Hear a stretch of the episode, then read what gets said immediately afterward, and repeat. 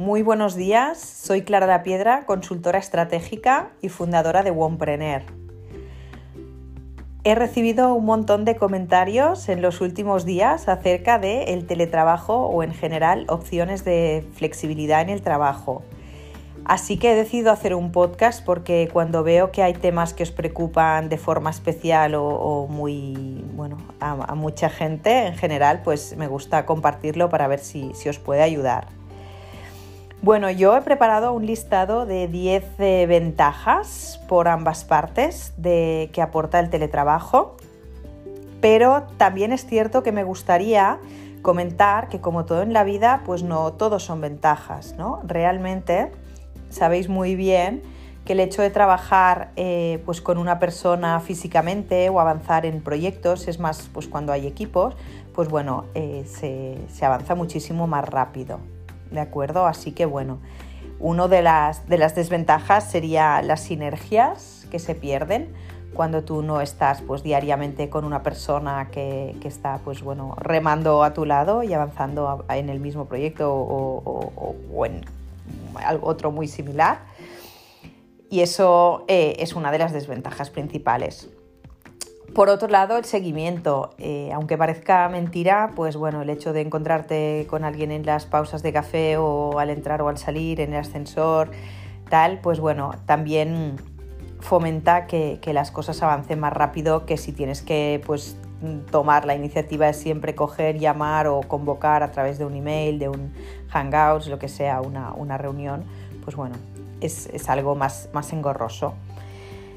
Y por último, como desventaja diría también la vinculación ¿no? de trabajo-empresa. O sea, las empresas no es casualidad que invierten un montón pues ya en sus espacios de trabajo, en perks que ofrecen, a veces ofrecen fruta, a veces ofrecen un rincón pues, compartido de dynamic workplaces, tal, y es verdad que, esto pues un poco se pierde, ¿no? Cuando cada uno trabaja de forma aislada, eh, la vinculación y el engagement, por así llamarlo, del empleado con la empresa se pierde. Dicho esto, eh, empezando por lo malo, creo que el listado y, decanta muchísimo más la balanza por, por las ventajas paso a detallarlas. En primer lugar, eh, avanza eh, muchísimo más rápido cuando los equipos sobre todo son pequeños, ¿vale? O sea, para equipos, grupos de, pues yo que sé, equipos comerciales de 30 personas, pues quizás no, es la idea. Eh, pero sin embargo sí, pues para personas que trabajan en equipos 3, 4 personas es muchísimo más ágil, ¿vale? Incluso hay herramientas como por ejemplo Slack eh, que facilitan muchísimo eh, que no haya pues, ruido de pues, mensajes de WhatsApp, emails que ves uno, te has perdido otro y tal, que, ponen un orden mental y visual súper de agradecer. El segundo sería que pone a la empresa al servicio de las personas y no al revés. Me explico. Tendría que ver con la famosa conciliación, es decir, eh, conciliación significa que uno pueda hacer lo que quiera. Es malentendida la conciliación como estar con tus hijos o con tu pareja o con tus padres incluso, ¿no? Eh, no es así, la conciliación es para hacer pues lo que a ti te apetezca, ya sea pues si tienes familia o bien quien tenga mm, pues mm, ganas de estudiar quien practique deporte de forma regular y entrene para, retos importantes deportivos o incluso pues para quien tenga mascotas, le guste viajar, lo que sea, ¿vale? Esta es la forma de, ver que bueno, tú eres una persona y como parte de, tu vida pues integras al trabajo, pero no, no viceversa, no es que el trabajo se te come la vida.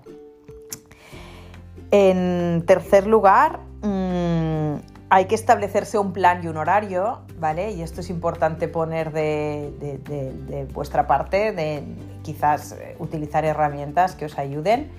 Eh, o técnicas como la del pomodoro, que, bueno, va intercalando pues ratos de máxima concentración con ratos de parar, ¿no? El que tenga que poner una lavadora, el que tenga que descongelar la cena, tal, pues es importante esto tenerlo en cuenta, ¿no? Y aplicar un plan de trabajo y sobre todo un horario tanto para bien como para mal. A veces te das cuenta que, ostras, es que no he avanzado nada porque igual no has estado distrayéndote en casa, pero en particular muchas veces pasa lo contrario, ¿no? Que ostras, como estás en casa, no tienes que desplazarte, nadie te espera en casa porque ya estás en ella, tal.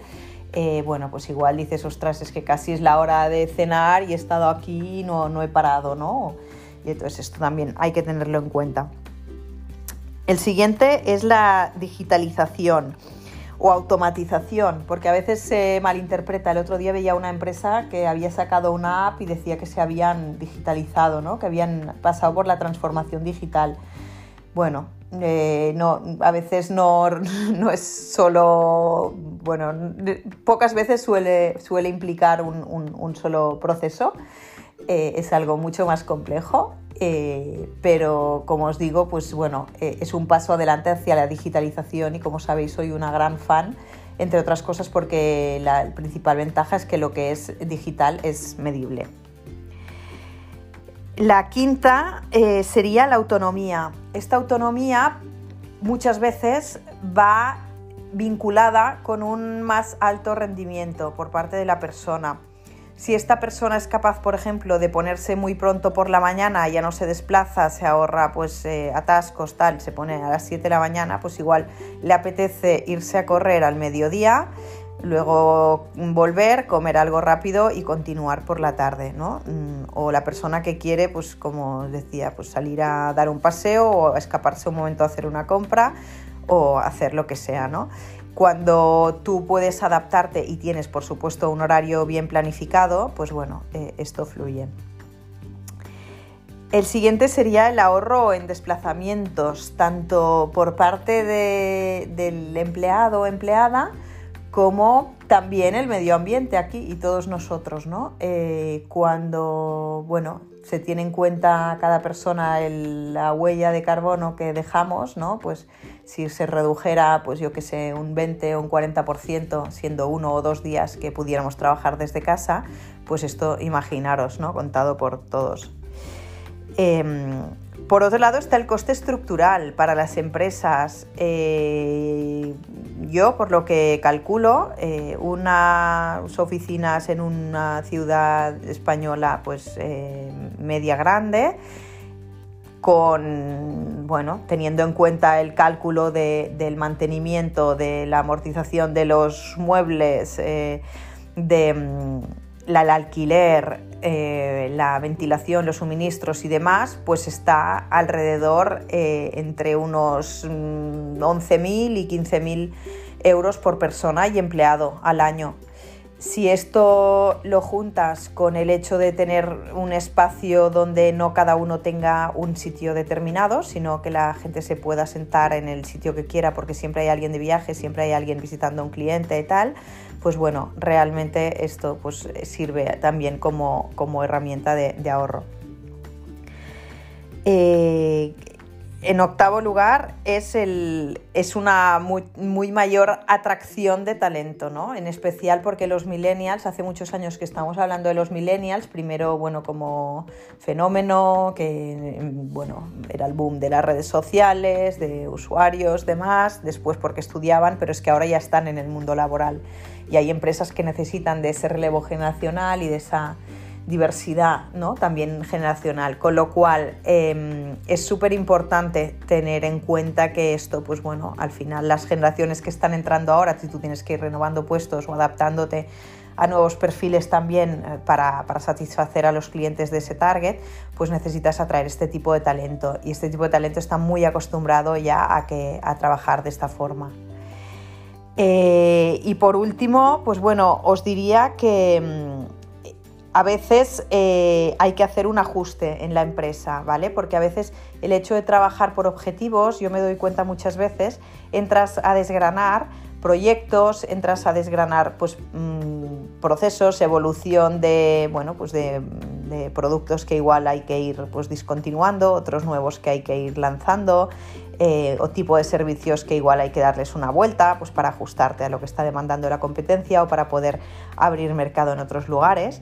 Y entonces esto, bueno, a veces va, unido a una transformación de, dentro de, la empresa, sin entrar en, muchos detalles, ¿no?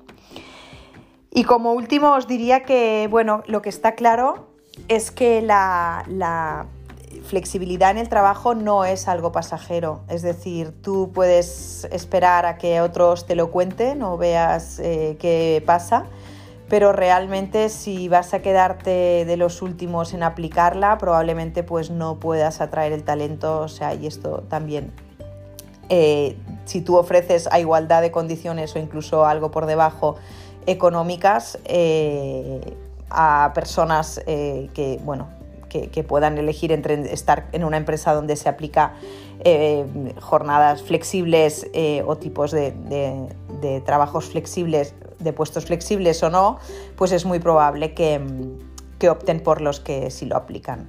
Así que bueno, eh, esto no es una moda, esto al contrario es de las cosas que cuando vienen para bien es como la tecnología, ¿no? Alguien se imagina que fuéramos para atrás con la tecnología, no. Y precisamente esta es la lectura última, que la tecnología ha precisamente llegado a nuestras vidas solucionando y agilizando un montón de tareas y bueno, parece que muchas empresas se quedan aquí, ¿no? Y no, no ven pues que, bueno, que esto tiene que servir también para hacernos la vida más fácil a todos y podemos servirnos de ella para, para, bueno, para todo lo que estamos viendo en definitiva durante los días de confinamiento y las lecciones que aprendimos. Pues nada, muchas gracias, espero que os haya gustado y que os haya resultado útil. Cualquier cosa me tenéis a vuestra disposición para cualquier consulta. Gracias.